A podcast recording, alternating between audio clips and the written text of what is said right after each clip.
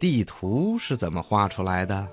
小朋友们都知道，在我们的生活中啊，很多地方都需要地图。那什么是地图呢？科学家们把地面上的海洋、河流、高山、盆地和城市里的街道、房屋、立交桥，还有公路、铁路什么的，都缩小很多倍，再用一定的专业符号画在纸上，这就是地图。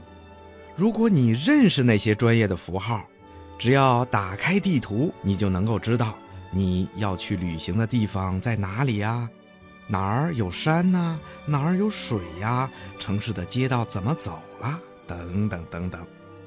地图啊，有好多种类，其中有世界地图、全国地图、城市地图、省份地图等等等等。另外啊，根据人们的需要，还有许多专业地图。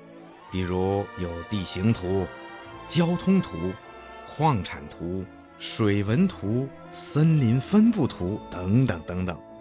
在画地图之前呐，科学家和工程师都要带上测量的仪器，在地面上进行测量，再按照一定的比例缩小以后画在图纸上。有的时候啊，科学家和工程师还要在飞机上用仪器测量。或者把照相机装在人造卫星上，给地面拍照，然后再根据这些照片来画地图。听广播的小朋友，你现在明白了吧？地图就是这样画出来的。好了，今天的小问号啊，博士爷爷就为你说到这儿了。